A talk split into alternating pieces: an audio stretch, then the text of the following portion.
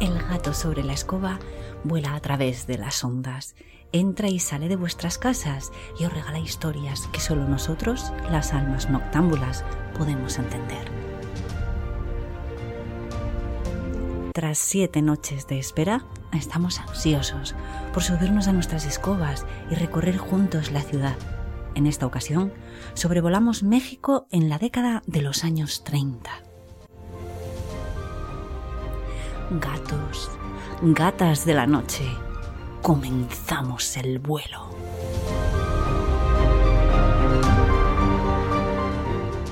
A mediados de la década de los años 30, la Ciudad de México se recuperaba aún de los estragos causados por la revolución, los múltiples cambios de gobierno y los conflictos armados de los últimos años. Un brote epidémico de tifoidea mantenía en jaque a la población haciendo necesario habilitar sitios públicos como hospitales improvisados para tratar a los enfermos. Puede que la falta de cultura, quizá el fanatismo religioso o simplemente la desesperación llevaron a un grupo de ciudadanos a cometer un acto atroz, acto que tuvo unas consecuencias trágicas. Decenas de enfermos fueron asesinados de forma monstruosa, sus cuerpos quemados vivos y cuentan que sus almas piden justicia atrapadas en algún lugar entre la vida y la muerte. te voy a contar una historia. A principios del siglo XX se construyó la colonia Roma en la Ciudad de México. Su ubicación en el centro de la ciudad era privilegiada. Estaba situada en los terrenos potreros de Romita, de ahí su nombre.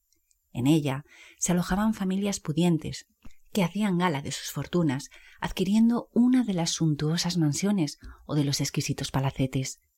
La imagen de progreso y prosperidad que quería dar el dirigente Porfirio Díaz se hacía patente recorriendo las colonias fundadas.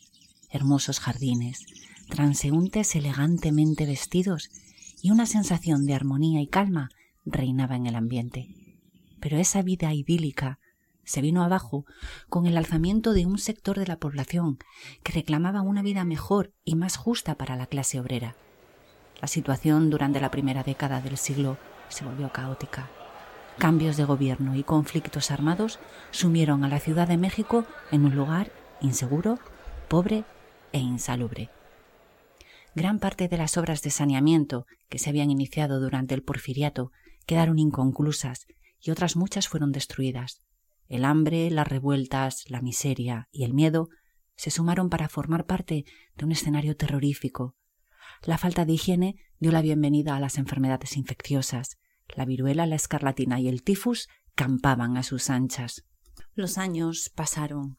Periodos de calma, entrelazados con conatos de revuelta, se sucedieron en un país que poco a poco iba cimentando su nueva realidad. En el año 1935 un nuevo brote de tifoidea asoló México. El número 141 de Álvaro Obregón se convirtió en un improvisado hospital para albergar a los infectados que no tenían cama en los hospitales de la ciudad. Los síntomas de la enfermedad, fiebre alta, escalofríos, delirios, visiones, hacían que las personas que la sufrían pareciesen idas. Fijaban sus miradas vidriosas en escenas que sólo ocurrían en su imaginación. Tosían hasta quedar sin resuello. Presentaban manchas en la piel que eran interpretadas por algunos como estigmas. Los delirios y las visiones se achacaban a un ente maligno, demoníaco, que había poseído el cuerpo de aquellos infelices. Cuerpos torturados y almas sin descanso. Así lo iban pregonando. Un grupo de ciudadanos se reunió una noche a no muchos metros de la casa. Desde allí podían oír los lamentos de los enfermos. Están poseídos por el maligno. Sí, así es. Debemos salvarles de su influencia, a ellos y a todo el pueblo, si no nos condenaremos al infierno. Toda esta muerte y esta pobreza tiene un nombre, Satanás. urdieron su plan salvador, porque actuaban en nombre de su fe y por la salvación de su ciudad. Tres días más tarde se reunieron nuevamente. Esta vez llevaban cadenas, candados, estacas que atravesarían en las puertas y ventanas. Sellaron la casa por fuera para evitar que pudiera ser abandonada por alguno de los enfermos, hombres, mujeres y niños. Tampoco el personal sanitario lograría escapar. Prendieron fuego al edificio, condenando a una muerte agónica a decenas de personas. Pocos consiguieron salir y los que lo hicieron tenían terribles quemaduras y graves afecciones pulmonares. De manera inexplicable, la estructura de la regia casa soportó los envites del fuego y fue habitada, pasado un tiempo, por la familia Mondragón. Una familia de clase acomodada que se había enamorado del estilo ecléctico y de los tintes europeos que tenía la casa. Una ala de la misma había quedado prácticamente intacta. Allí se alojó el matrimonio con sus tres hijos mientras se iniciaban las obras de las zonas afectadas. La primera noche que pasaron en la casa, los pequeños se mostraron intranquilos, irritables, se negaron a dormir solos, y la madre complaciente se quedó con ellos en su cuarto hasta que los niños consiguieron conciliar el sueño. Antes de salir de la habitación, los arropó bien, pues la temperatura de la estancia había descendido considerablemente. Las noches siguientes no fueron mejores. Llantos y súplicas precedían a las horas de un sueño poco reparador. En secreto, la señora Mondragón también sentía un desasosiego que procuraba no transmitir a su familia, pero presentía que algo no iba bien, que en la casa no estaban solos. Las semanas se sucedieron y algunos indicios parecían dar la razón a la mujer. Desaparecían pequeñas pertenencias para aparecer a los pocos días en los lugares más inverosímiles. Durante la noche se oían ruidos, chasquidos de la madera, pisadas, incluso el susurro del viento daba la sensación de pasear por los pasillos y estancias, lanzando agudos silbidos. El padre trataba de calmar a su familia, asegurándoles que estaban sugestionados y que los ruidos que escuchaban eran los propios de una casa vieja con muchas cosas por arreglar. La chimenea del salón estaba prendida, aunque la temperatura del exterior fuese agradable. En la casa reinaba el frío, y el padre había quedado sin argumentos para buscarle explicación. Los tres pequeños se negaban a ir solos a la cama y dormían acurrucados en el sofá del salón. La madre leía una novela sentada junto al fuego. Levantó la mirada y miró a sus hijos. Llevémoslos a la cama. Con lo dormidos que están, no se despertarán. Cogieron a los chiquillos en brazos y los metieron en sus camitas. Este ritual se llevaba a cabo cada noche. De otra forma no era posible que conciliaran el sueño. Al salir de la habitación, la mujer miró a su marido con ojos de súplica. Álvaro, no soy feliz en esta casa y ellos tampoco. Su esposo la besó con ternura y juntos fueron al dormitorio. Mañana comenzaré a buscar otra casa, le aseguró.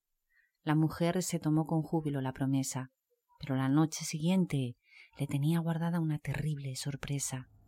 Los niños ya estaban en la cama y su esposo había salido a cenar con unos colegas del trabajo, prometiendo que volvería pronto.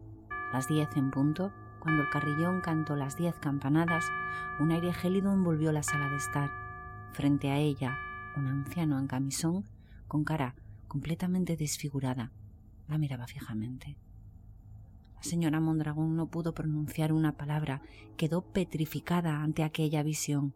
Parpadeó y se frotó los ojos, y cuando los volvió a abrir, el anciano ya no estaba, y el calor había regresado al hogar.